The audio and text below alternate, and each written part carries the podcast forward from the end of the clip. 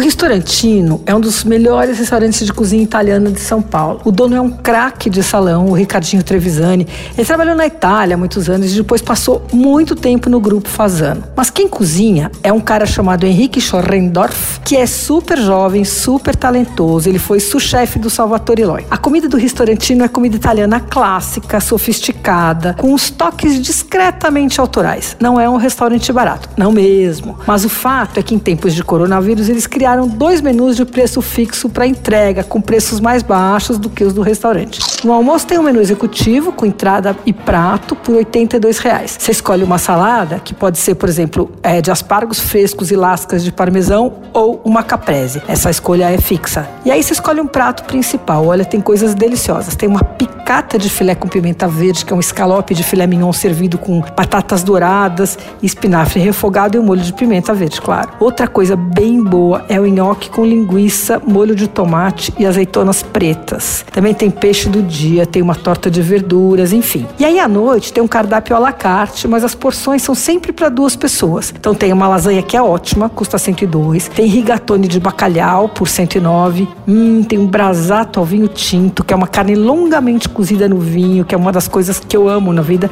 custa 140. Essa também para dividir. Olha, chega tudo super bem embalado numas caixinhas, tudo muito bonitinho. E dá para pedir pelo iFood ou pelo telefone do próprio restaurantino. Você ouviu? Fica aí. Dicas para comer bem em casa com Patrícia Ferraz.